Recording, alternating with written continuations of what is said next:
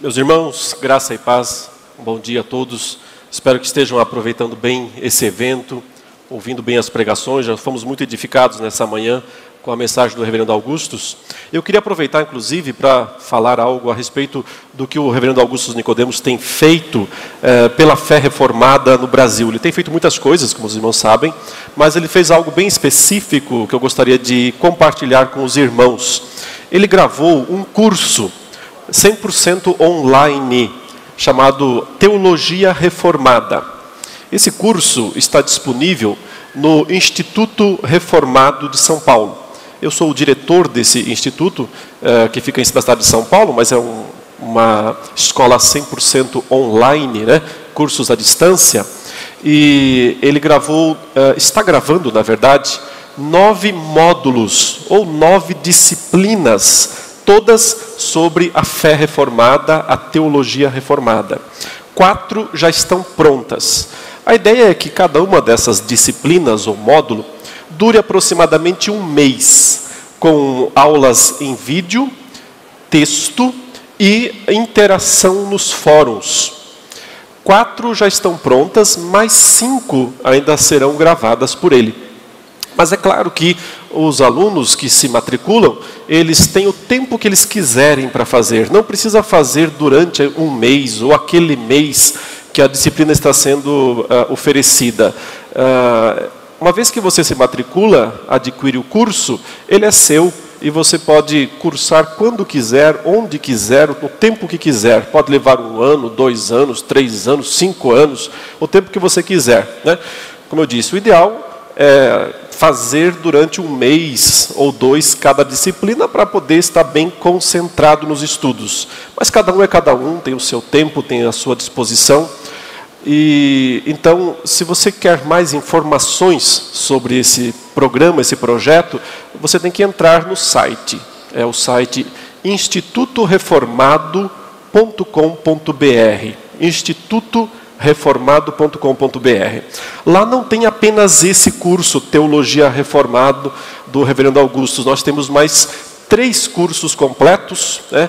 teologia sistemática, teologia bíblica e teologia pastoral. Bíblica e sistemática estão mais ao meu encargo e pastoral é com o reverendo Sérgio Lima. Né? Então, esses quatro cursos no total: sistemática, bíblica, pastoral e teologia reformada. Quem se matricular no Teologia Reformada, nos outros também, mas eu quero falar mais desse por causa da presença do reverendo Augustus aqui nessa manhã pode se matricular em disciplinas avulsas, uma das quatro já prontas, ou as cinco que ainda virão, ou pode fazer o curso completo, escolher todas elas. O custo de cada disciplina é 50 reais, o custo de cada disciplina. Se você fizer as nove, se matricular nas nove, nós vamos enviar quatro livros gratuitamente.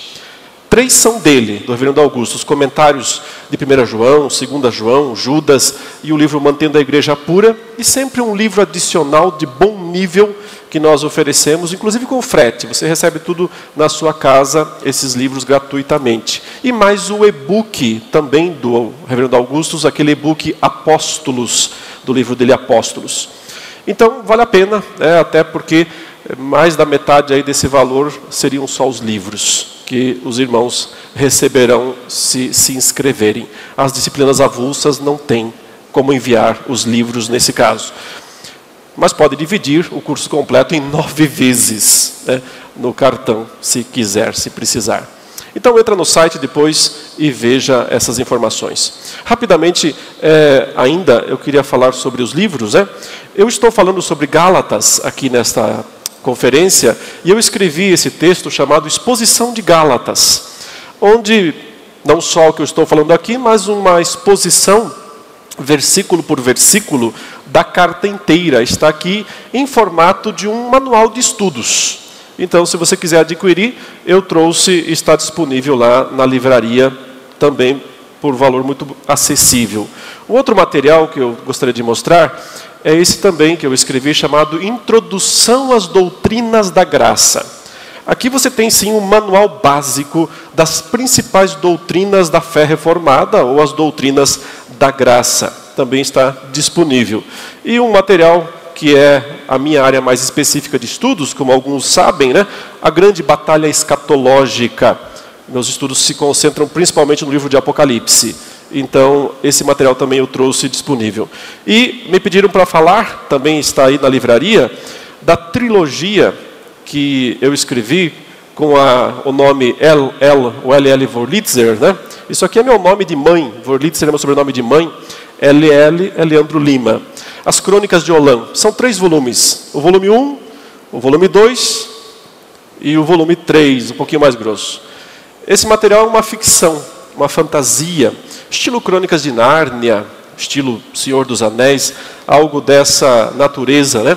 Ah, aqui é uma história com, baseada no mundo bíblico antigo, na literatura hebraica, e eu trabalho aqui os quatro pilares né, da cosmovisão reformada: criação, queda, redenção e consumação ao longo do livro, esses quatro pilares, eles são os fundamentos da história. Né?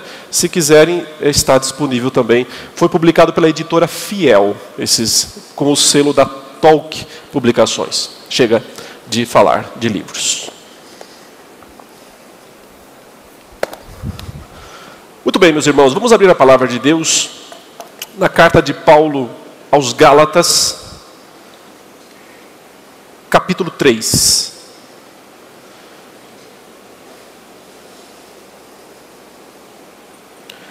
Gálatas capítulo 3, versos 1 a 5.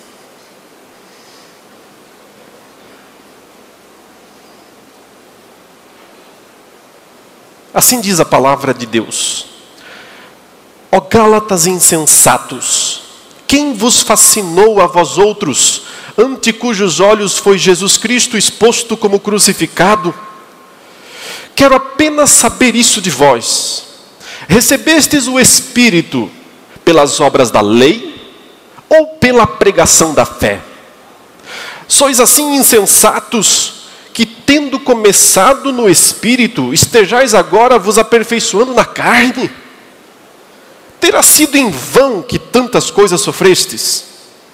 Se na verdade foram em vão, aquele, pois, que vos concede o Espírito, e que opera milagres entre vós, porventura, o faz pelas obras da lei ou pela pregação da fé?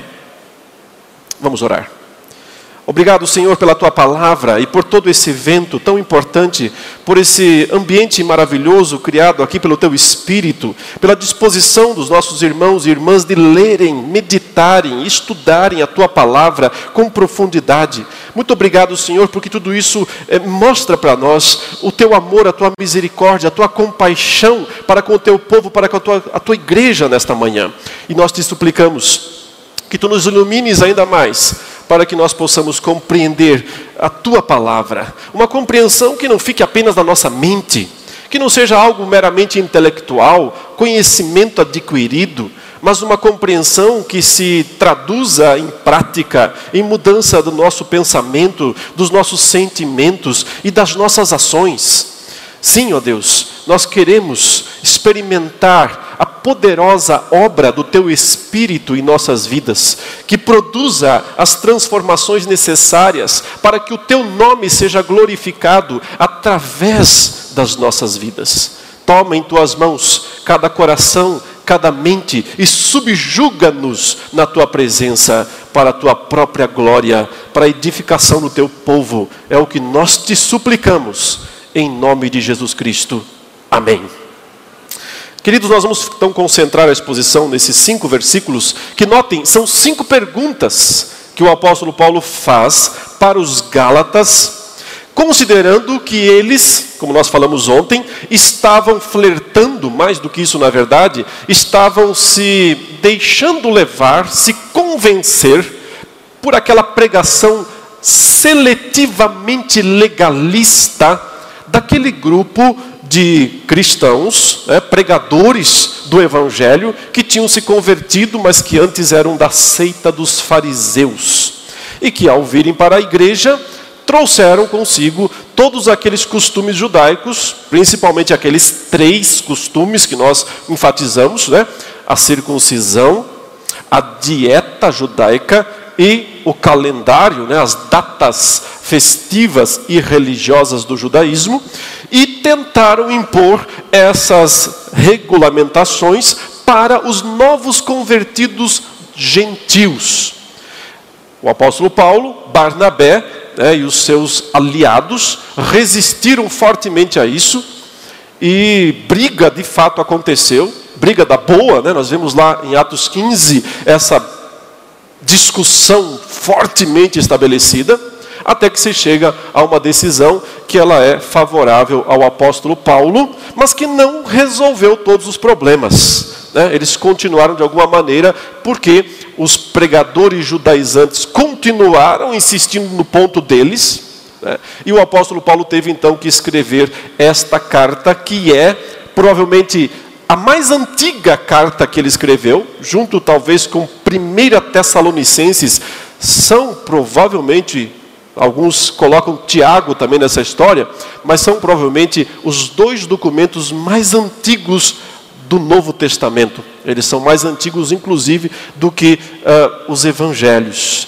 Esses, esse texto que Paulo escreveu aos Gálatas, eu acredito que seja o mais antigo texto do Novo Testamento. É a, realmente a, a carta fundamental em termos de compreensão do evangelho que a igreja primitiva pregava e dos desafios que ela teve que enfrentar a partir desse embate, né? tanto com o mundo judaico e depois também com o mundo gentílico. Mas, queridos, eu não consigo ajudá-los a compreender essas cinco perguntas que o apóstolo Paulo faz aqui nesses cinco versículos, sem recapitular um pouco a história. Então, eu terei que pedir a sua paciência para me acompanhar na leitura anterior. Eu vou precisar ler o texto do capítulo desde o 1 e parte do 2, e eu farei breves eh, apontamentos que não deve tomar mais do que uns 10 minutos, para que então em seguida eu possa retornar aqui ao capítulo 3 e então entender essas perguntas. Por isso eu queria que você fosse lá no início, no capítulo 1, a partir do versículo 10. Note, ontem nós expomos os versículos 1 a 9. O dilema surgido, por que Paulo estava tão nervoso, por que, é que ele chama os Gálatas, uh, mostra a sua indignação com eles, porque eles estavam abandonando Deus, né, o chamador deles na graça, para um evangelho que Paulo diz que não era outro evangelho, mas era um evangelho com acréscimos, acréscimos destrutivos, perigosos. Então no verso 10, ele continua dizendo o seguinte: Porventura procuro eu agora o favor dos homens ou de Deus? Ou procuro agradar a homens? Se agradasse ainda a homens, não seria servo de Cristo. Que ele fala isso aqui? aqui? Porque ele estava sendo acusado de ser o liberal da história. Já que até então, sempre que um gentil, quando ele se convertia ao judaísmo, ele tinha que, além de ser batizado, ser, ser circuncidado também, observar a dieta, o calendário e outras leis também, mas essas três principais sempre estavam, esses três pacotes, digamos, sempre estavam na frente. Porque agora ele está dizendo que os gentios não precisam mais fazer isso. Então, provavelmente os judaizantes, eles diziam, é porque ele quer agradar as pessoas, é porque ele quer multidões, é porque ele quer pregar um evangelho fácil, é só fé, é só crer, não precisa fazer nada, entendeu? Por isso ele prega esse evangelho fácil, ele quer multidões, ele quer dinheiro, ele quer popularidade. Por isso ele prega um evangelho para agradar as pessoas. E Paulo se defende aqui dizendo: se eu quisesse agradar as pessoas, eu não tinha tomado pedradas lá na Galácia. Eu não estaria aqui é, sofrendo tudo que eu sofri. Né? Se eu quisesse agradar pessoas, eu não poderia ser um servo de Deus. Então, esse é o ponto do verso 10. Mas então, no verso 11, ele recapitula a história porque ele quer mostrar que não está tentando agradar homens, que não está pregando o evangelho fácil, barato, ao contrário, que ele está pregando o evangelho da graça, que ele não inventou, que ele não criou do nada, mas que é uma ordem direta de Jesus Cristo.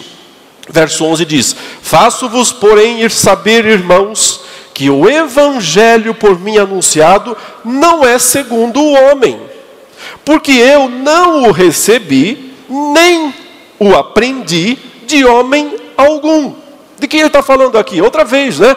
Provavelmente diziam que ele tinha sido discipulado por Barnabé, que já era um discípulo de segunda geração, por assim dizer. Não é verdade, porque o Barnabé estava desde o começo.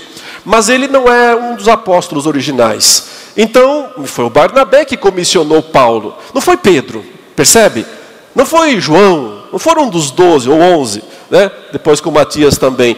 Mas alguém já fora, de certa forma, do grupo principal, que foi lá e o pegou, e que o trouxe para Antioquia, e que o discipulou. Então, a, a, a conversa popular, na língua pequena, a boca pequena, era: ah, deve ter sido Barnabé que ensinou ele essas coisas. Então, isso não é um evangelho oficial, que vem lá dos grandes ícones, dos grandes apóstolos de Jerusalém, e por isso deve ser rechaçado. E Paulo fala: é verdade, é, eu não aprendi esse evangelho lá dos três principais lá de Jerusalém, mas também não foi de Barnabé, também não foi de homem algum. Eu recebi essa revelação diretamente de Jesus. Então, eu não o recebi nem o aprendi de homem algum, mas mediante revelação de Jesus Cristo. E então ele conta a sua história. Porque ouvistes, verso 13, qual foi o meu proceder outrora no judaísmo? Como sobremaneira perseguia a igreja, eu, a igreja de Deus, e a devastava. E na minha nação, quanto ao judaísmo, avantajava-me a muitos da minha idade, sendo extremamente zeloso das tradições de meus pais. Ou seja, vocês lembram do meu histórico, quem eu fui, o que eu fiz, as coisas terríveis que eu fiz? Então, por que vocês acham que eu estou querendo agradar pessoas agora? Uma transformação verdadeira aconteceu comigo. Esse é o ponto que ele quer destacar. E ele destaca isso nos versos 15 e 16. Quando, porém, ao que me separou antes de eu nascer, e me chamou pela sua graça. Então, quando aprouve a esse aí, ele diz que lá antes de eu nascer já tinha me destinado para isso, e que no tempo certo que ele quis, e não foi o tempo que ele chamou Pedro, João, né, Tiago, lá na Galileia, não, foi depois já depois da sua morte, já depois da sua ressurreição, quando ele, Paulo estava no auge da perseguição, na estrada de Damasco. Isso aqui é uma reminiscência do evento chave do chamado da conversão de Paulo na estrada de Damasco. Quando chegou a hora, ele diz: quando aprove a ele, não a mim, aprove a ele, interessou a ele, Deus. Veja a expressão, revelar seu filho em mim. Revelar quem era o filho dele, Jesus Cristo. Mas aí é uma expressão interessante, ele não fala para mim. Ele diz em mim. Ou seja, Deus não apenas chegou e mostrou Jesus, seu filho, para Paulo. Paulo, aqui está Jesus, olhe para ele, compreenda, entenda. Não. Ele colocou Jesus dentro de Paulo. Ele colocou a revelação de Jesus Cristo no próprio Paulo.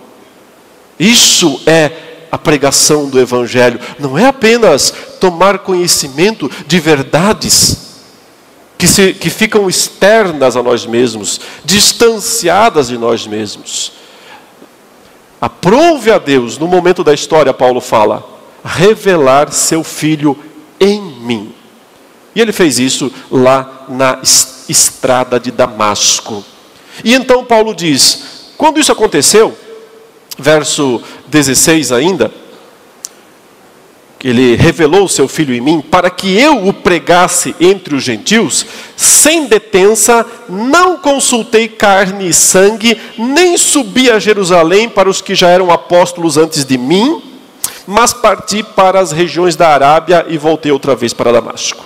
Então ele está realmente confirmando aquilo que os judaizantes falavam. O que, que eles diziam? Paulo nunca esteve em Jerusalém. Paulo não tem contato com Pedro, com Tiago, com João. Paulo começou avulso. Ele não foi comissionado pelos principais, ele não tem a bênção dos apóstolos de Jerusalém. E Paulo diz aqui: é isso mesmo, é verdade. Quando Jesus foi revelado em mim, eu não fui consultar carne e sangue, eu não fui falar com os apóstolos antes de mim, eu fui ter meu tempo de retiro. Essa parece ser a ideia. Ele fala: Eu fui para as regiões da Arábia e voltei outra vez para Damasco. Arábia, aqui não é a Arábia Saudita, né? A Arábia aqui é o, a região do Sinai, do Monte Sinai, bem ao sul realmente de Judá, né, de Jerusalém. A mesma região onde Deus revelou a lei para Moisés. O apóstolo Paulo vai para essa região, também onde Elias, tempos antes, recebeu uma nova revelação de Deus, quando Deus se mostrou para ele de uma maneira nova. Né? E o apóstolo Paulo vai para essa mesma região, e lá é provavelmente o lugar onde Jesus deve ter aparecido para ele, porque ele diz que sim, ele recebeu essa revelação diretamente de Jesus e deve ter sido instruído a respeito do evangelho da graça que descarta todo tipo de legalismo ou de observâncias judaicas. Foi ali que Paulo entendeu que uh, aqueles pontos da lei que foram necessários, úteis no passado, porque eles funcionavam como tipos de Cristo, como Paulo vai usar a expressão em Colossenses 2, sombra de Cristo agora não existem mais porque Cristo já veio. E então não precisa mais da sombra, não precisa mais do que o prefigurava, se ele já está pessoalmente aqui. Paulo entendeu isso provavelmente nesse período aí de três anos, que é o que ele diz. Né? Decorridos três anos, verso 18, então subi a Jerusalém. Então, só três anos depois da sua conversão na estrada de Damasco, uh, do seu retiro espiritual lá na Arábia, do seu retorno para Damasco novamente, é que ele vai finalmente a Jerusalém conversar com Pedro, Tiago e João. Aqui primeiro com Pedro. Né? Ele vai ter a primeira conversa com o apóstolo Pedro. Ele está, portanto, mostrando que, de certa maneira, ele também teve os seus três anos com Jesus, né? porque os apóstolos anteriores passaram três anos com Cristo na Galiléia, na Judéia, ouvindo Cristo pregar. Paulo não teve isso, mas teve, de certa forma, ele teve, porque ele também teve esses três anos uh, de preparação em que o Senhor, nesse período, revelou a verdade plena, completa do Evangelho, é, o mistério, Paulo fala, que estivera oculto dos tempos e das gerações, mas que agora foi manifestado. Quando Paulo fala do mistério do Evangelho, e ele diz que ele é o portador desse mistério, Aqui Paulo não está sendo nem um pouco humilde né, nesse sentido. Ele fala: fui eu, eu sou o cara para quem Deus deu a revelação do mistério que esteve oculto no passado, mas agora está plenamente revelado. Eu sou o instrumento dessa revelação. Que mistério é esse? É justamente o assunto de Gálatas e de todas as cartas paulinas. O fato de que os gentios, os estrangeiros, quando se convertem à fé cristã, estão dispensados de todo legalismo, de toda prática uh, mística ou legalista oriunda do judaísmo e podem sim viver pela fé, pela graça, com o poder do Espírito de Deus. Esse é o resumo do que Paulo chama o mistério, que ele foi o portador da revelação de. Então veja, Mas três anos depois, ele vai a Jerusalém, sim, o texto diz, para avistar-me com Cefas, Pedro, né, o nome aramaico de Pedro, Cefas. Permaneci com ele 15 dias.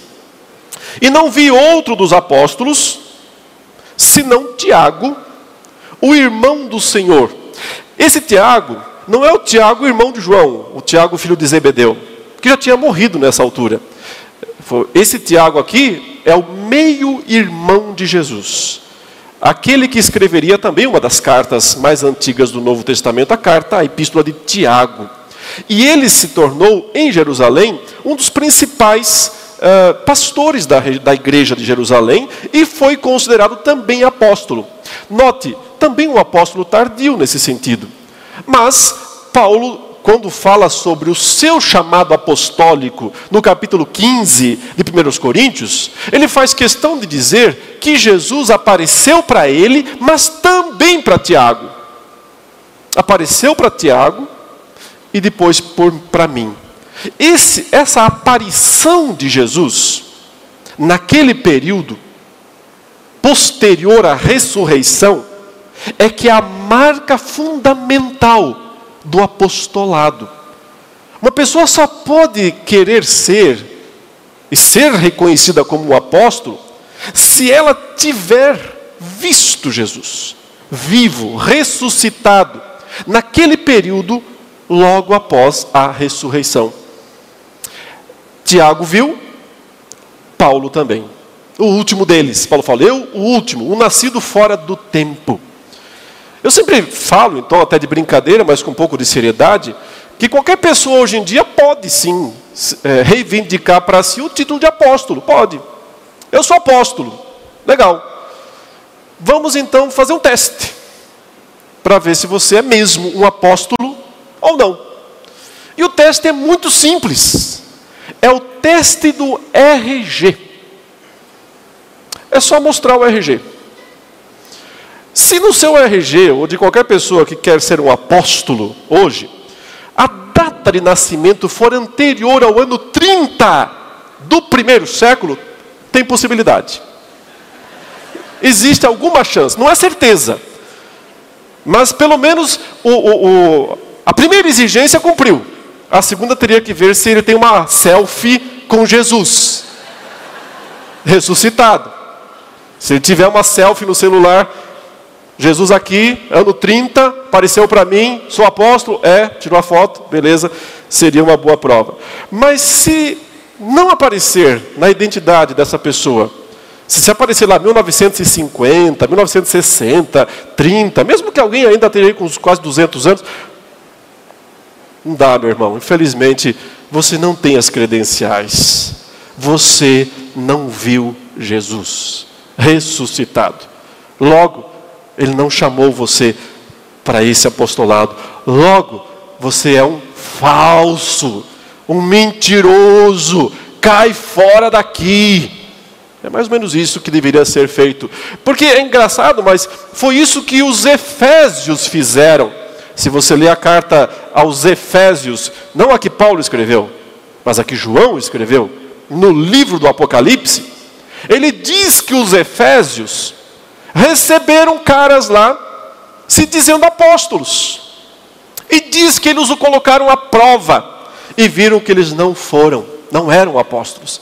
E a prova era só essa. Tem uma selfie aí com Jesus? Tem uma, uma prova de que você viu Jesus ressuscitado antes daquele período em que ele não apareceu mais? Ou, né? Não? Cai fora. Você não é apóstolo coisa nenhuma. É só mais um falsário. É só mais um mentiroso de plantão. É só mais um aproveitador. É só mais um tentando se fazer passar por aquilo que não é. Tentando desviar as pessoas. É só mais um falso profeta. Caia fora da nossa igreja. Foi isso que os efésios fizeram. E é isso que a igreja brasileira tinha que fazer: colocar todos esses apóstolos para fora das igrejas. Seria o único jeito de talvez a igreja evangélica brasileira melhorar. Enfim, Tiago estava lá, um daqueles para quem Paulo, é, Jesus apareceu, também Paulo, E aí ele diz: Então é isso, meus irmãos, eu estou falando a verdade para vocês. Verso 20: Ora, acerca do que vos escrevo, eis que diante de Deus testifico que não minto.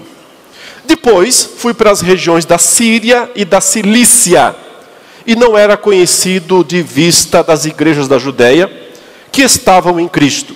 Ouviam somente dizer: aquele que antes nos perseguia, agora prega a fé que outrora procurava destruir e glorificavam a Deus a meu respeito. Então ele diz: então comecei a pregação.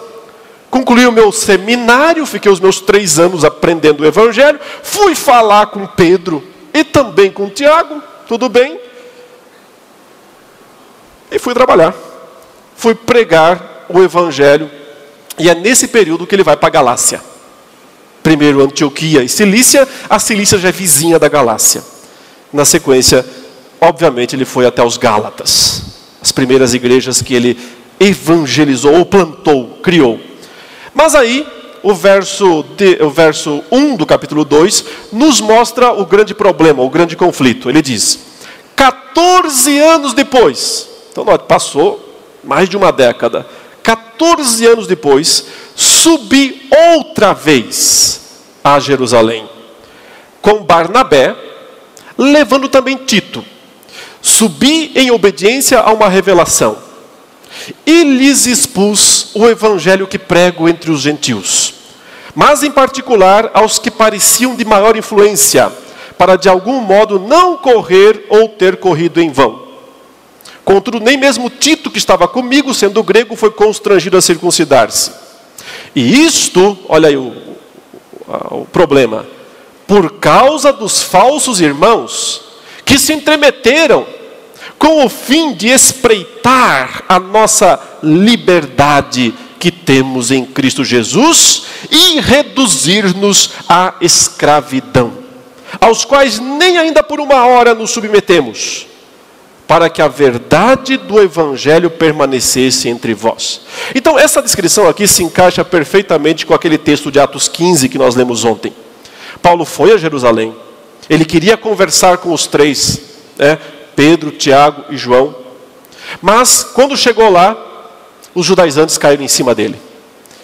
E vieram com aquela pregação: tem que circuncidar os gentios, eles precisam guardar a, a, a, nossa dieta alimentar, eles precisam obedecer o calendário da nossa fé e mais leis que for, sejam possíveis. Eles faziam isso. E o apóstolo Paulo diz aqui que ele não aceitou, ele não ele os resistiu de cara. E isso se encaixa com a descrição lá do capítulo 15, que houve contenda. Discussão feia entre o grupo dos judaizantes e o grupo de Paulo e de Barnabé. Mas no final, o que acontece? É um relato de Paulo aqui. Ele diz: no final, Pedro, Tiago e João, nenhum deles foi contra o que eu pregava. E se você lê Atos 15, você vê o pronunciamento de Pedro dizendo: Paulo está certo. Não vê João porque ele não se pronuncia, mas vê Tiago falando: Paulo está certo. Então, no final, os apóstolos de Jerusalém, é isso que Paulo está dizendo, concordaram que eu sou o portador do mistério do Evangelho, aquele que veio para trazer a revelação plena de que os gentios não precisam se submeter a nenhum tipo de obediência legalista, mas são salvos pela fé e devem continuar a vida de santidade pela fé. Essa é a ideia específica. Só para ler então o finalzinho, né? Ele diz: é, E quanto àqueles, verso 6, e quanto àqueles que pareciam ser de maior influência, quais tenham sido outrora, não me interessa, Deus não aceita a aparência do homem. Esses, digo, que me pareciam ser alguma coisa, nada me acrescentaram. Antes, pelo contrário, quando viram que o evangelho da incircuncisão me fora confiado, como a Pedro o da circuncisão, pois aquele que operou eficazmente em Pedro para o apostolado da circuncisão também operou eficazmente em mim para com os gentios, e quando conheceram a graça que me foi dada, Tiago, Cefas e João que eram reputados colunas, me estenderam a minha Barnabé a destra de comunhão, a fim de que nós fôssemos para os gentios e eles para a circuncisão. recomendando-nos somente que nos lembrássemos dos pobres, o que também me esforcei por fazer. O ponto é esse: ninguém lá me acrescentou coisa nenhuma, eles entenderam que o evangelho que eu pregava estava correto, eu saí de lá alegre, feliz, só com uma recomendação, ele diz: lembrar dos pobres. E aqui não é lembrar dos pobres genericamente, como a gente pensa às vezes, que ele tinha que ficar em cada lugar vendo, tem pobres aí, como é que eu ajudo? Aqui é uma recomendação específica para que Paulo se lembrasse dos pobres de Jerusalém. Porque Jerusalém já estava passando por muita fome e carestia naqueles dias. E o apóstolo Paulo então iria para os gentios, igrejas seriam é, é, plantadas em todo o Império Romano, e aí seria justo que os filhos ajudassem a mãe, seria essa a ideia. E você percebe Paulo sempre fazendo isso. Ele está sempre pedindo ofertas das igrejas para poder levar para os judeus em Jerusalém. Ele cumpriu sim o pedido que eh, Pedro, Tiago e João fizeram eh, diretamente para ele para lembrar-se dos pobres. De fato, ele o cumpriu. Mas, meus irmãos, o que parecia resolvido teve desdobramentos não tão bons. E é, essa é a questão, e por isso surgiu Gálatas. Se não fosse isso, não surgiria essa carta aos Gálatas. A decisão foi tomada, o concílio de Jerusalém disse: gentios estão liberados de circuncisão, gentios não precisam guardar calendário e nem dieta. Embora você lembre, sim, foi, for, foram deixadas algumas recomendações, como se abster de carnes sacrificadas aos ídolos, de animais sufocados e do sangue. Foi o próprio Tiago que sugeriu isso na reunião, com um objetivo claro: qual? Tentar manter uma política de boa vizinhança com os judeus. Ele diz, porque os judeus têm suas sinagogas em todo o mundo. Então, se a gente não tiver nenhum ponto de contato com eles, nós nunca mais vamos conseguir pregar para eles. O ponto principal de manter aquelas regulamentações não era como uma lei para a igreja, mas como um momento histórico necessário de transição. Vamos continuar com essas poucas observâncias aqui, para que a gente dê um bom testemunho, dizendo que nós não estamos querendo romper totalmente com o judaísmo. Era mais ou menos a ideia que Paulo usará também quando ele falará aos gentios sobre comer ou não carne sacrificada aos ídolos. Ele dirá: a carne é de Deus, o ídolo não existe. Então, se eu agradecer e comer, está tudo resolvido. A menos que esse ato meu escandalize um irmão mais fraco. Então eu tenho a obrigação de me abster para o bem dele. É isso que o concílio está promovendo. Vamos nos abster destas coisas para dar um bom testemunho para os judeus. Mas, no geral, ficou claro que não havia mais observância legalista nenhuma para a igreja. E tudo parecia ter se resolvido para Paulo. Mas então, aconteceu um episódio, o chamado episódio Pedro, a recaída de Pedro. E ela está descrita aqui na sequência do texto, ela é muito importante, a recaída de Pedro.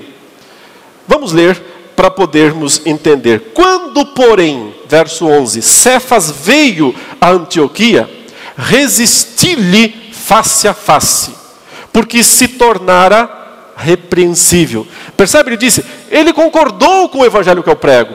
Ele esteve lá, ele deu a palavra no concílio. Ele foi decisivo, determinante para que a posição correta se estabelecesse.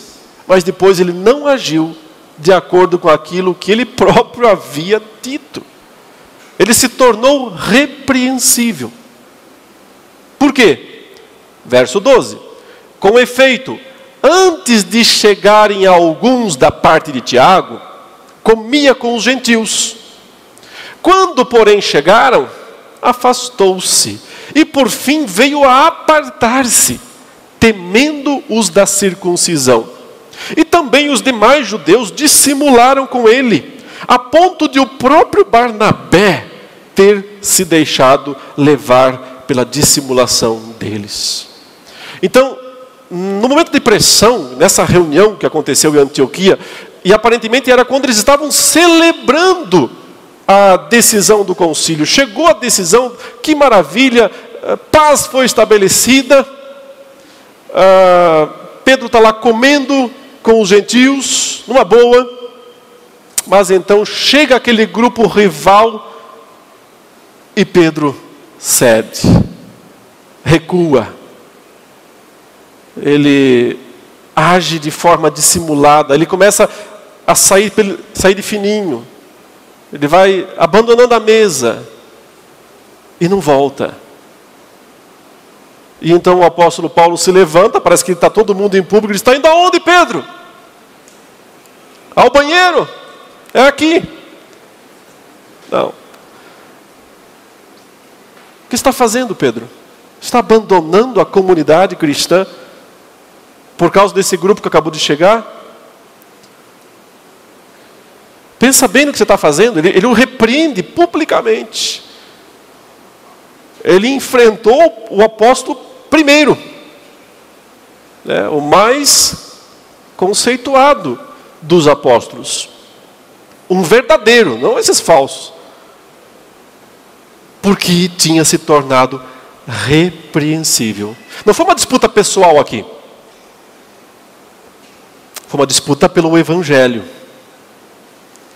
Foi uma defesa do Evangelho. Não foi uma briga de egos. Tanto é que ela se resolve. E se resolve tão bem que, anos depois, quando Pedro escreve a sua carta, ele menciona Paulo nas suas cartas, na sua carta. E bem. Muito bem, falando bem de Paulo. Era assim que a igreja tratava dos assuntos. As pessoas erram, mesmo Pedro. Mas quando há realmente o interesse de acertar e submissão à palavra de Deus, as coisas podem ser consertadas. O ponto aqui tinha a ver com comida. Porque um dos pontos centrais dos judaizantes era a dieta alimentar judaica. Mesmo que Pedro talvez não estivesse comendo as comidas que para os judeus eram proibidas, mas provavelmente os gentios estavam. E Pedro até então estava ali numa boa. Mas então, quando chegam, esse, esse grupo chega, Pedro se assusta, se afasta, a confusão se estabelece, e note como Paulo está sentido com isso, porque ele diz: E até Barnabé me abandonou. Isso foi demais, porque o Barnabé era o braço direito, era o fiel escudeiro, aquele que estava sempre lutando pela mesma causa, foi por tudo com ele. E naquele momento Paulo diz: Fiquei só eu. Até o Barnabé começou a sair de mansinho, se dissimulou, e eu percebi o quê? Que essa atitude colocaria em risco tudo. Ela sempre seria usada pelos judaizantes, do tipo assim: é verdade que o concílio de Jerusalém decidiu uma coisa lá, mas o próprio Pedro depois mudou de ideia. E o Barnabé, que era do grupo de lá, passou para o nosso. Aquilo seria a derrota total. Paulo ficaria totalmente isolado e todo o trabalho seria perdido. É por isso que ele diz isso, né? No verso 14: Quando, porém, vi que não procediam corretamente, segundo a verdade do evangelho, disse a Cefas, na presença de todos: Se sendo tu judeu, vives como gentio e não como judeu. Ou seja, você não guarda mais essas observâncias legalistas. Você é um judeu que não faz mais essas coisas. Você já entendeu que isso acabou. Você teve até um sonho onde Deus mostrou coisas para você. E você foi lá pregar para o Cornélio. Se você já entendeu tudo isso, e não vive mais como um judeu da, da velha aliança, por que você quer obrigar os gentios, que não tem nada a ver com isso, a viverem como judeus. Ou seja, ele mostrou toda a incoerência que nesse momento o apóstolo Pedro teve. Mas esse ponto é muito importante, meus irmãos, justamente para você entender porque Paulo escreve Gálatas. Ele tinha que explicar essas coisas todas. Tinha boato demais, para lá, para cá, gente demais falando, conversa cruzada, linha cruzada, conversa atravessada.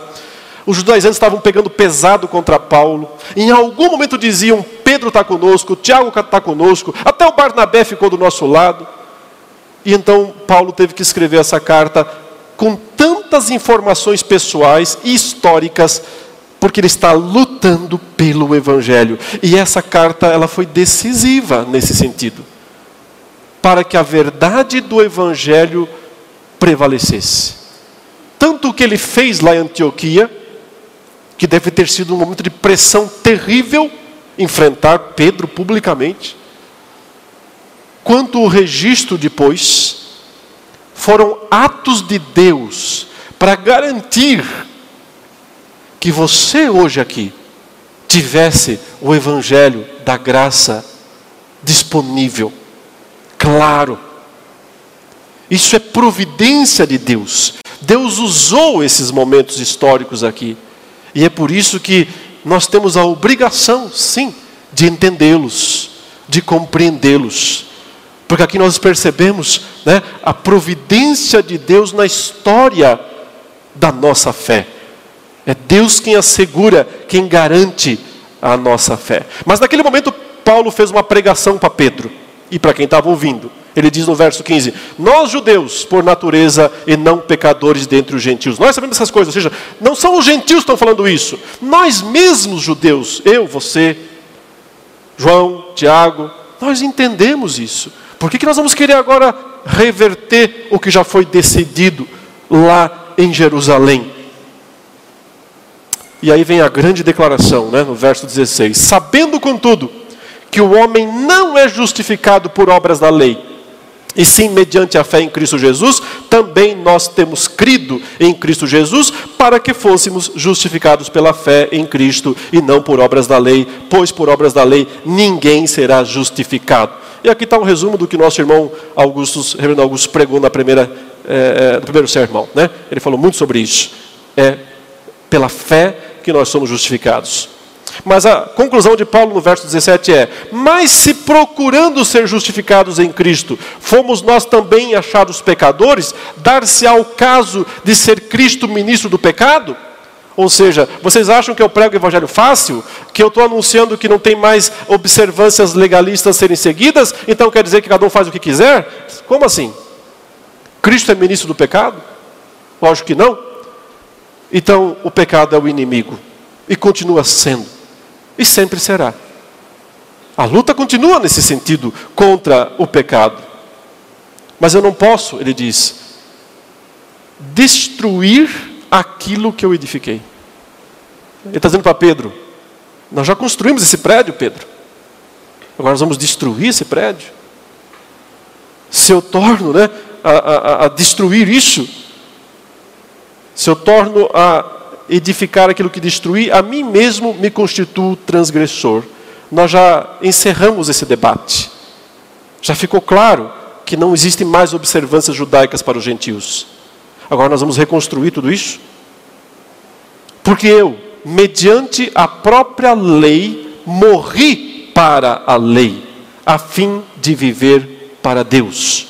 Estou crucificado com Cristo Logo, já não sou eu quem vive, mas Cristo vive em mim. E esse viver que agora tenho na carne, vivo pela fé no Filho de Deus, que me amou e a si mesmo se entregou por mim. Não anulo a graça de Deus, pois se a justiça é mediante a lei, segue-se que Cristo morreu em vão. E aí vem as perguntas. Ó oh, Gálatas insensatos, quem vos fascinou ante cujos olhos foi Jesus Cristo exposto como crucificado. Note essa expressão, Gálatas insensatos, é pesada. É uma expressão dura. O termo literal é sem mente, sem miolos, os seus desmiolados. Vocês não têm inteligência? É isso que ele está falando em última instância. Não é nenhum palavrão, tá? Não se preocupe. Mas ele está dizendo: vocês não têm inteligência? Vocês são tapados dessa maneira, ignorantes dessa maneira. Quem E aí vem as cinco perguntas, né, meus irmãos, que eu chamo de as cinco perguntas que todo legalista deveria responder. Se puder. Se ele é cristão, de fato. Cinco perguntas sem respostas para aqueles que querem fazer acréscimos ao Evangelho. E para aqueles que estão flertando com isso também. Cinco perguntas que deveriam tentar responder e jamais conseguirão. Até conseguirão, mas vai ser uma resposta muito fraca. E contra eles mesmos, porque o que Paulo está fazendo aqui é voltar o assunto contra eles. É o que ele fez com Pedro há pouco. Se você é um judeu, mas vive como gentil, por que quer obrigar os gentios a viverem como judeus? Isso é uma pergunta de mestre. Porque você deixa o cara sem resposta, o que ele vai responder? Ah, mas é que. Ah, mas não tem resposta. E as perguntas que ele está fazendo aqui, de certa forma, são muito parecidas com essas. Com essa. Mas a primeira é pesada. Ele diz: Quem fascinou vocês, ante cujos olhos foi Jesus Cristo exposto como crucificado? Esse quem é uma indireta de Paulo aqui ao eles, que ele usa tantas vezes, aqueles aí. É. Quem fascinou, mas a palavra fascinar, ela é uma palavra pouco usada no Novo Testamento, mas ela é usada na literatura secular grega. E ela significa enfeitiçar. E é um feitiço nos olhos. Um feitiço posto nos olhos. Uma correlação que a gente poderia usar hoje seria uma espécie de uma hipnose. A ideia de hipnotizar alguém. Só que, para uh, aqueles dias, isso era realmente uma coisa de magia, uma coisa maligna. Então ele diz: Quem jogou esse feitiço nos olhos de vocês? É uma força de expressão, não está falando isso literalmente, entenda. Né? É um argumento retórico, é uma força de expressão. É, quem jogou esse feitiço nos olhos de vocês? Porque é o seguinte: antes, os olhos de vocês estavam na cruz. E agora, estão em circuncisão, comida, bebida, dia de festa, lua nova, sábados. Agora os olhos de vocês estão só nessas coisas. Então, vocês foram enfeitiçados por uma coisa maligna que tirou os olhos de vocês do centro, do que é central e vocês agora só enxergam o que é periférico. Irmãos, toda seita tem uma característica central, principal. Sabe o que é? A elevação de um ponto secundário e discutível da tradição, da fé cristã, para o centro. Você pega um costume, você pega uma prática, você pega uma observância, que geralmente é isso, obscura, discutível, mas aquele grupo pega aquilo e fala: Isso aqui é o teste de fé. E se você não faz isso, você não é um cristão verdadeiro. Então pega uma coisa periférica e coloca no centro. Consequentemente, o que estava no centro vai para a periferia. O que está no centro? A pregação de Cristo crucificado. Note que Paulo coloca ênfase no diante dos olhos de vocês, Cristo foi exposto crucificado. É uma imagem forte. Ou seja, eu, pela minha pregação, porque Paulo está falando da pregação dele, na verdade, eu coloquei Jesus diante de vocês crucificado. E então vocês entenderam a importância da cruz, compreenderam que ela é o perdão dos pecados de vocês, e passaram a viver por isso. Glória a Deus. Mas então veio esse feitiço.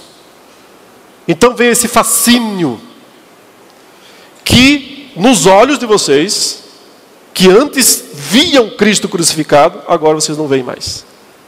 Vocês só enxergam essas exigências absurdas que os legalistas seletivos, eu sempre falo seletivos, porque ninguém consegue exigir a guarda da lei inteira. E nem se atreve.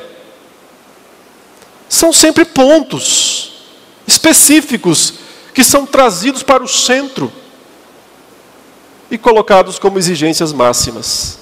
No caso deles, eram esses três que eu já mencionei tantas vezes.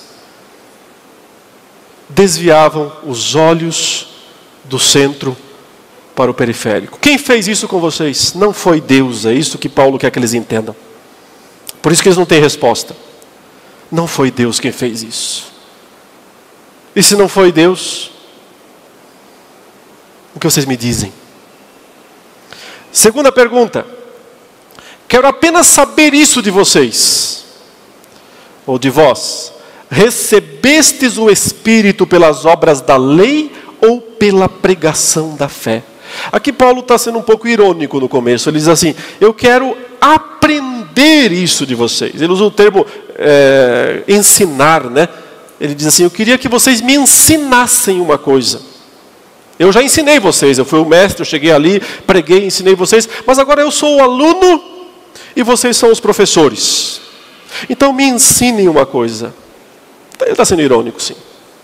Porque está muito bravo, é verdade, com eles, por tudo que eles estão uh, sem mente fazendo, sem pensar, sem entender o que estão fazendo.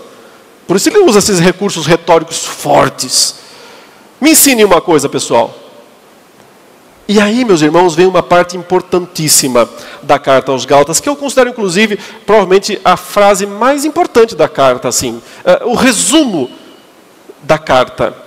Quando ele diz: Recebestes o Espírito pelas obras da lei ou pela pregação da fé? Aqui, queridos, cada palavra dá para escrever um livro, cada palavra é importantíssima demais. Primeiro porque ele começa, então, a partir de agora, a mostrar o papel do Espírito Santo na vida do crente, que leva o crente à obediência uh, dos mandamentos de Deus e a uma vida de santidade e de vitória contra a carne. Porque o ponto é o seguinte: alguém podia dizer, tá, então, tudo bem, Paulo, você está tirando tudo, né? Não precisa mais circuncisão, não precisa mais é, é, comida e bebida, a dieta está descartada, não precisa mais guardar dias, observar datas. E o que, que precisa então? Como é que vive? Como é que se observa a vontade de Deus? Então o apóstolo Paulo argumenta o seguinte: o Espírito de Deus foi enviado para cada crente verdadeiro, a fim de que ele tenha, através do Espírito Santo de Deus, todos os recursos necessários para viver e agradar a Deus, para poder servir a Deus, para poder obedecer a Deus, para poder ter comunhão com os irmãos. Essas três coisas: serviço, comunhão, santidade. O Espírito Santo foi enviado para dar essa capacitação. Então, é como Paulo diz em outro lugar: não é que nós estamos sem lei, mas nós temos a lei do Espírito. De certa forma, o Espírito é a lei dentro de nós, interiorizada o Pai revelou seu Filho em mim. Nós interiorizamos a lei quando o Espírito Santo de Deus vem habitar em nós. E é por isso que Paulo diz: vocês se esqueceram que vocês receberam o Espírito Santo? Mas me respondam: como vocês receberam o Espírito Santo? Foi através das obras da lei, obedecendo mandamentos, foi assim? Guardando dieta, circuncidando, obedecendo o calendário, foi assim? ou vocês receberam através da pregação da fé. Essa palavra, essa frase, é extremamente rica. A pregação da fé. O que será que ele quer dizer com isso? Ele quer dizer que quando um verdadeiro pregador do Evangelho, como ele, como Barnabé, como Pedro, como Tiago, como João, como todos os verdadeiros pregadores do Evangelho, foram aos determinados lugares e anunciaram Cristo, colocaram Cristo crucificado diante das pessoas, o Espírito de Deus veio habitar nessas pessoas, quando elas creram. E então, nesse momento, elas se tornaram herdeiras da bênção de Abraão. Ele conclui isso aí no versículo 14, né, desse capítulo 3, falando: para que a bênção de Abraão chegasse aos gentios em Jesus Cristo, a fim de que recebêssemos pela fé o Espírito prometido. Então, a recepção do Espírito Santo se dá no momento em que se ouve a pregação do Evangelho verdadeiro e a pessoa crê nesse Evangelho. Porque, na verdade, o termo original aqui, que foi traduzido como pregação, não é pregação. Existe uma outra palavra, que é a palavra usual, típica para pregação no Novo Testamento, na língua grega. Mas aqui Paulo usa uma expressão que parece não fazer sentido no primeiro momento. Ele fala ouvir. Ele diz assim: Vocês receberam o Espírito pelas obras da lei. Só que é interessante que aí ele usa um verbo que seria mais ou menos assim: traba, trabalhar da lei, ou pelo ouvir da fé. Ouvir da fé. Por que será que os tradutores traduziram como pregação? Se ele não usa a palavra pregação, ele usa a palavra ouvir. Porque eles entenderam o sentido da expressão e traduziram corretamente. Paulo fala, por exemplo, no Romanos 10, 17, que a fé vem pelo ouvir. E o ouvir pela pregação. Mas talvez o lugar mais claro, e aí eu peço que você abra esse texto rapidinho, Efésios 1, versos 13 e 14. Aqui nós temos, ah, digamos, essa frase, ouvir da fé ampla, né? Ela aparece na sua extensão máxima. Note que Paulo fala assim, no verso 13: Em quem também vós, depois que, olha a palavra, ouvistes a palavra da verdade, o evangelho da vossa salvação, tendo nele também crido, ouvir fé. Então, vocês ouviram o evangelho, a pregação do Evangelho verdadeiro, creram, tendo nele também crido, fostes selados com o Santo Espírito da promessa. É isso que significa pregação da fé, ou o ouvir da fé. E ele está dizendo o seguinte para os Gálatas: como é que foi que vocês receberam o Espírito? obedecendo mandamentos legalistas? Ou porque vocês ouviram uma pregação verdadeira e fiel do Evangelho, creram e então foram selados por esse Espírito. Uma vez que vocês receberam o Espírito, vocês têm tudo o que vocês precisam para uma vida vitoriosa em termos de santidade, comunhão e serviço. Portanto, a lógica de Paulo é: que história é essa de voltar a esses rudimentos, voltar a esses aspectos antigos e ultrapassados? E então surge a terceira pergunta verso 3, Gálatas 3. Sois assim insensatos. Ele repete o termo. Acabou de chamar eles de insensatos. Gálatas insensatos. Mas agora ele pergunta para eles: vocês acham que vocês são ou não são? Vocês são ou não são insensatos? Que tendo começado no espírito, estejais agora vos aperfeiçoando na carne? Essa pergunta é extraordinária, é igual aquela que ele fez para Pedro. Não, deixa o sujeito sem resposta. Ele diz: Como é que vocês começaram a vida cristã? Ah, ouvindo a pregação do Evangelho, crendo nele e recebendo o Espírito Santo. 10. E agora como é que vive? Seguindo esse caminho, é essa a ideia.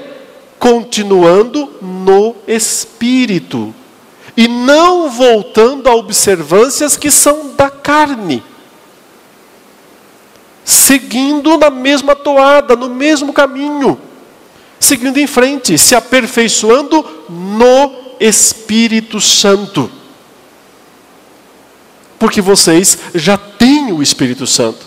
Vejam o capítulo 4, versículo 6, aí mesmo em Gálatas, capítulo 4, verso 6, ele diz: E porque vós, vós sois filhos, enviou Deus ao nosso coração o Espírito de seu Filho, que clama Abba Pai. De sorte que já não és escravo, porém filho, e sendo filho também herdeiro por Deus. Outrora, porém, não conhecendo a Deus, servis a deuses que por natureza não são.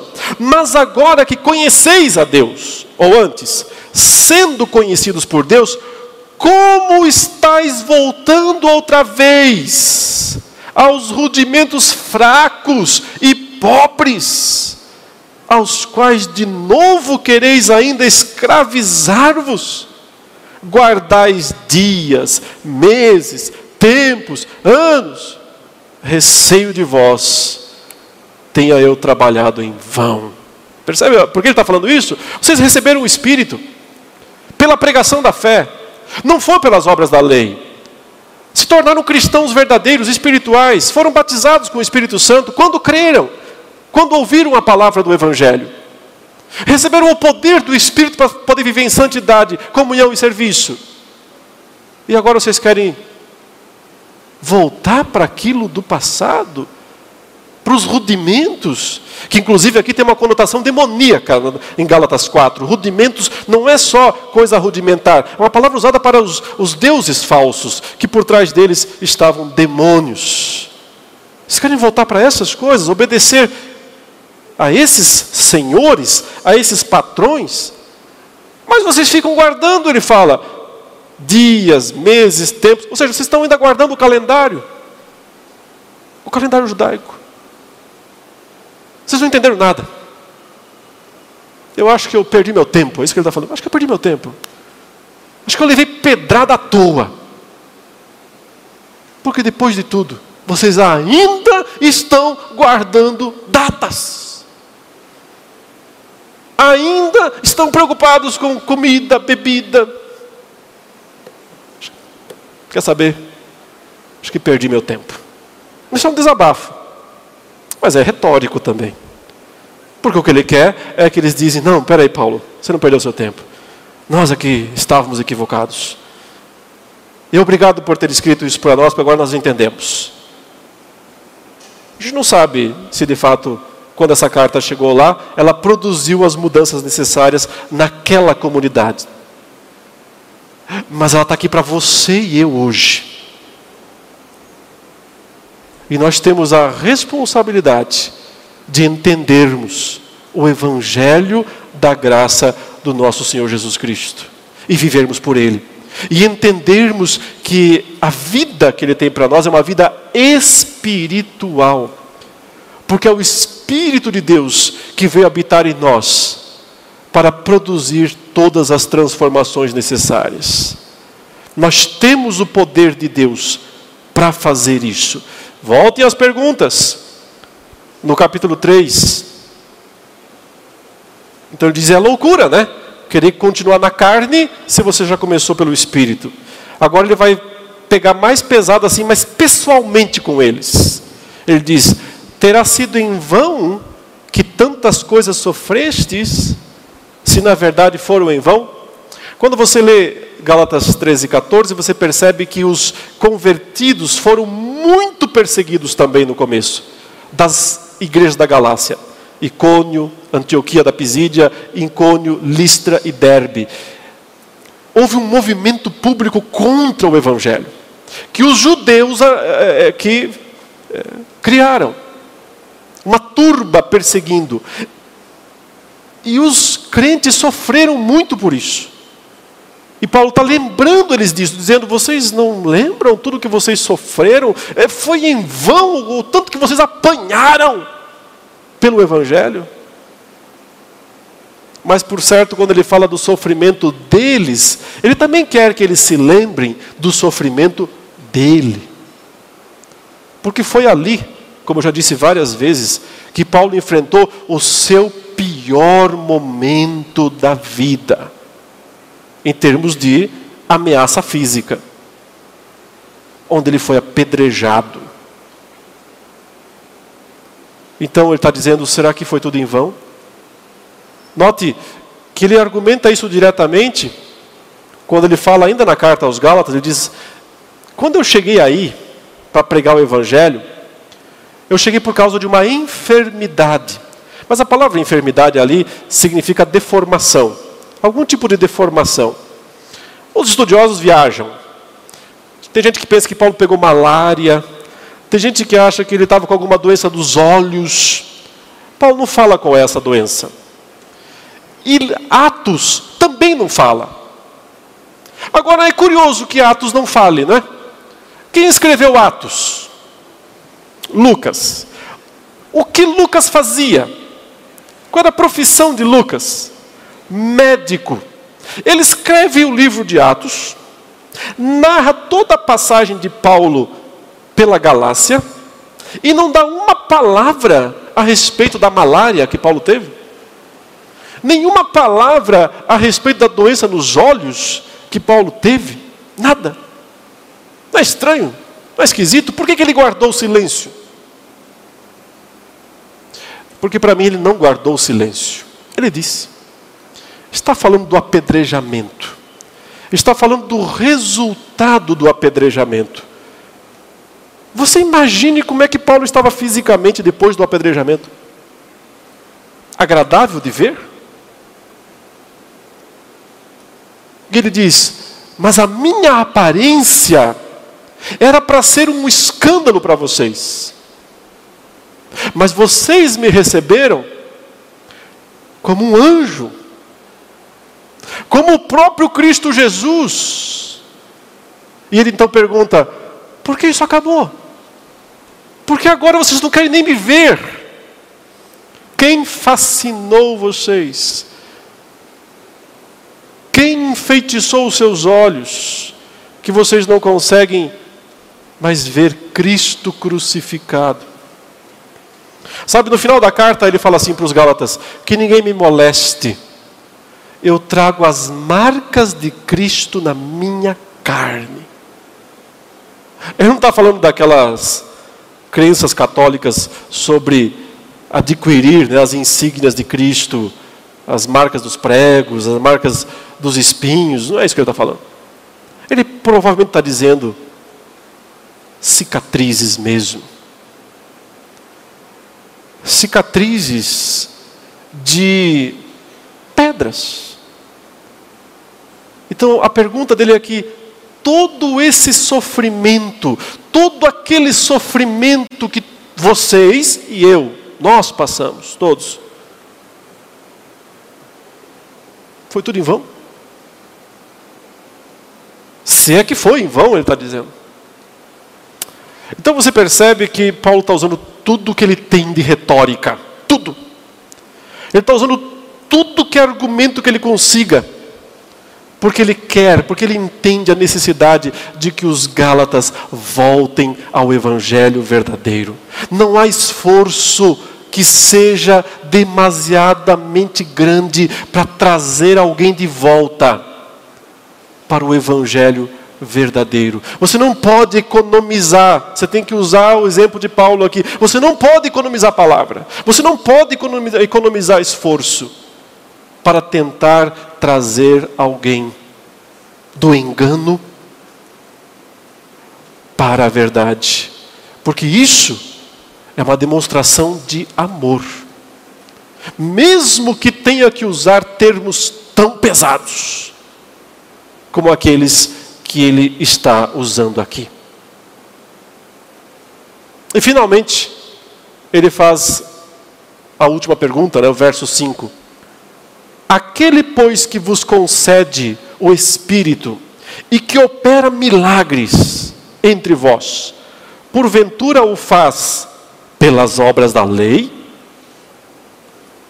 ou pela pregação da fé? Ele diz: essa vida toda que o Espírito Santo produz no meio da igreja, esses sinais, inclusive, esses milagres, inclusive, que o Espírito Santo realiza poderosamente no meio de vocês. Sim, porque o Espírito Santo sempre está fazendo obras poderosas no meio do seu povo.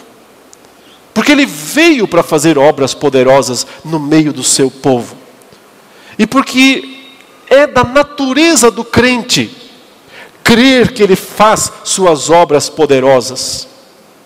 Não deve ser tentar manipulá-lo não deve ser tentar fazê-lo fazer o que nós queremos, mas deve ser sempre crer nas poderosas obras dele. Essas obras poderosas, Paulo está dizendo, que o Espírito Santo fez no meio de vocês. Inclusive milagres, porque Paulo curou um coxo em Listra. E foi lá, inclusive, que no primeiro momento eles acharam que ele fosse um deus grego. Não porque Paulo fosse bonito,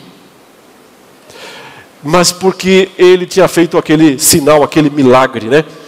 E chamaram Paulo de é, Hermes, né? E chamaram uh, Barnabé de uh, Zeus ou Júpiter. É interessante essa confusãozinha, porque na verdade na mitologia grega o portador da palavra era sempre menor do que o, o que ficava lá atrás. Então, como Paulo é que pregava, falava, falava, e o Barnabé ficava quietinho lá atrás, né, só olhando, observando, o pessoal dizia: o grandão é o outro. Né? Por isso que falar demais às vezes não é bom, né? É, você passa por. Eles fizeram essa confusão. Mas o ponto é que dessa cura poderosa é que resultou no apedrejamento de Paulo depois. Tudo começou ali. Mas foi uma obra poderosa que Deus realizou no meio dos Gálatas. E é isso que Paulo está tentando fazê-los entender. Essas perguntas, meus irmãos, basicamente dizem o seguinte: ser cristão é ter entendido o Evangelho. O Evangelho é basicamente uma exposição da cruz Cristo crucificado está aqui diante dos olhos de vocês, para vocês nunca mais tirarem os olhos disso. Se você começar a desviar os seus olhos para alguma coisa periférica, para alguma tradição, para alguma observância legalista, ou para a vida de antinomismo, que vai no oposto, mas acaba na mesma, você está perdendo o Evangelho. Se você começar a acrescentar alguma coisa, você está deturpando o Evangelho. A cruz, a pregação da cruz, a cruz é um instrumento que não pode ter enfeites. Eu sempre brinco, né? Porque a gente vai nas igrejas por aí e vê cruz. Mas sempre o pessoal tem que colocar um enfeitezinho na cruz. Ou é um laço, ou você vê um brilho, ou ela é vazada, luzes.